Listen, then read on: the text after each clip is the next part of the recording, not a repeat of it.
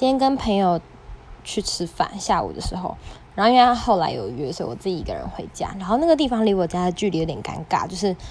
公车大概两三站而已，然后走路也有点久的距离，所以我在犹豫到底要走路回家还是坐公车。就后来又想到说，刚好是放学潮，可能会很挤，所以想算我还是走路。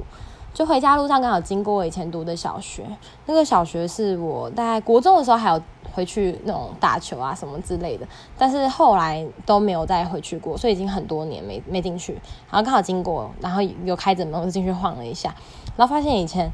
玩我最常最常玩的游乐场的地方直接被拆掉，我没有发现，就是因为我也没有听朋友说过这样。然后那时候我听到，我就觉得我不知道怎么形容哎，其实是个小事，但是。就是好难过，我就觉得自己以前我的童年是这样不见了，然后我就觉得进去小学之后就觉得变了好多，然后有好多感慨啊。